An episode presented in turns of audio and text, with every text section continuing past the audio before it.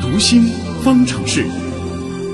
本周末呢就要迎来五一小长假了，三天的时间对于上班族来说是一个非常好的放松加休息的机会。可是你知道该如何真正让自己休息吗？有些时候啊，我们会有这样一种感觉，好像就是越休息人反而越是没有精神，这是为什么呢？我们先来听听心理观察员四月于艺欣的介绍。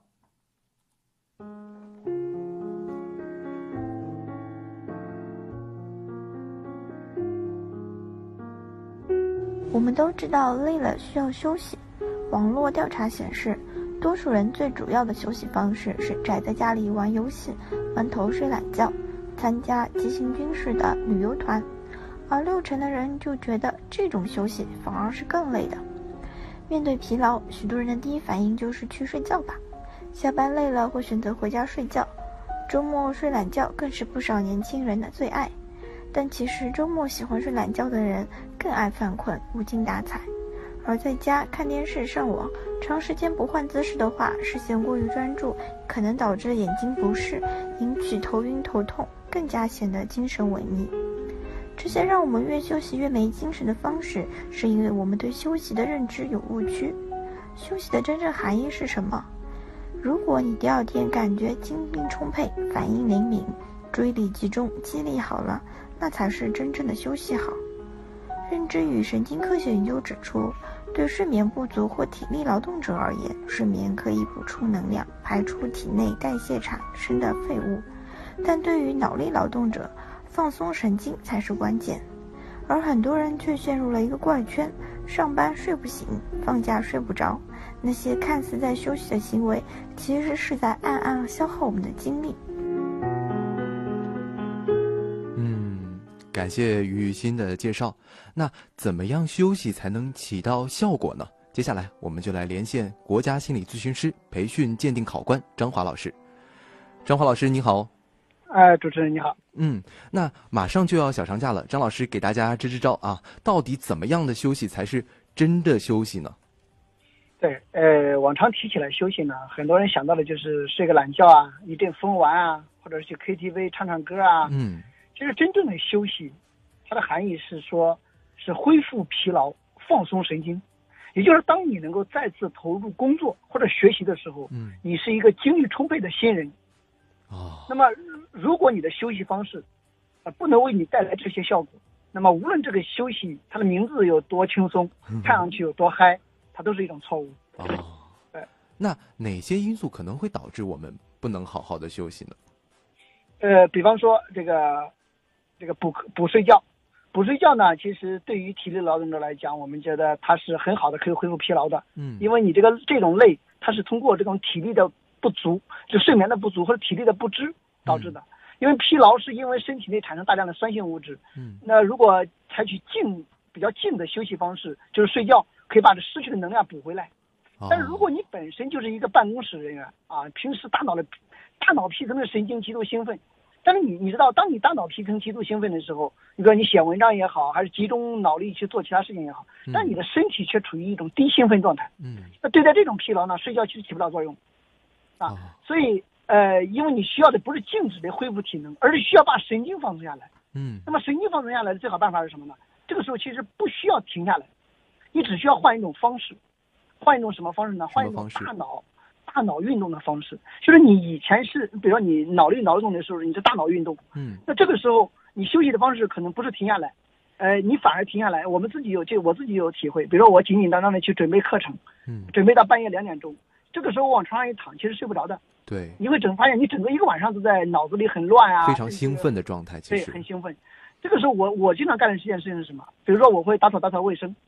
我会这个扫扫地呀、我会这个呃活动活动胳膊，活动活动腿啊。嗯因为这个时候你不用停下来，是你把转这个移脑注力劳意动，力的方式对吗？你把脑力劳动换成体力劳动，因为你体力劳动的时候，你动用的是身体的运动细胞，嗯大脑的运动区。这个时候运动区兴奋起来的时候，你的那个脑力劳动的这种区域啊，就是像语言区啊，像这种思维用到思维的这种区域，它就会得到一种抑制，就会放松哦。也就大脑神经的一种作用是什么？一部分区域兴奋，就会带动另一部分区域呃抑制下来，就平静下来。所以反而你的体力运动换一种方式，反而会使你的大脑反而能平静下来。嗯，所以它其实就是一个此起彼伏的一个过程。对的，嗯你比如说你今天写了几个小时的文案，啊那么这个时候你去剪剪，你比如说你去浇浇花啊，呃，反而出去走走走走路啊，嗯这个时候你的脑力劳动转入了体力劳动，然后反而这种内部转换有利于你休息。嗯，那有一些人啊，他可能一到放假就要去处理各种平时可能没有时间做，然后拖下来的事情，结果就变得更加忙。这种情况他应该怎么去处理呢？那所以这种人本来就是时间管理有问题嗯啊，他其实和这种累还是和这种休息还没有关系，他是时间管理有问题，他哦长期时工作积压下来了。那到了到了假期里嘛，他只能补，因为假期里相对时间集中一点，那其他时候时间可能没有能布局好嗯啊，这他本来就是属于时间管理的问题。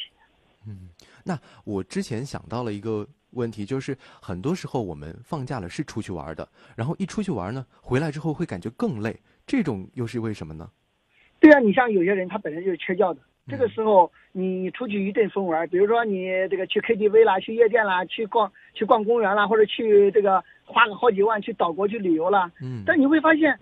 你如果你平时是脑力劳动的，嗯而且你又不缺觉的情况下，你进行脑力劳动又不缺觉的情况下，这个时候你进行这些娱乐的或者进行这种呃到岛国也好，换一种环境也好，是有利于放松的。哦但如果你平时是缺觉的，那可能我们就是建议你补觉的。嗯如果你本身平时就脑力劳动加体力劳动，就是身体本来就比较累，这个时候你放假了再去到处奔波去购物，那肯定会很累的。嗯，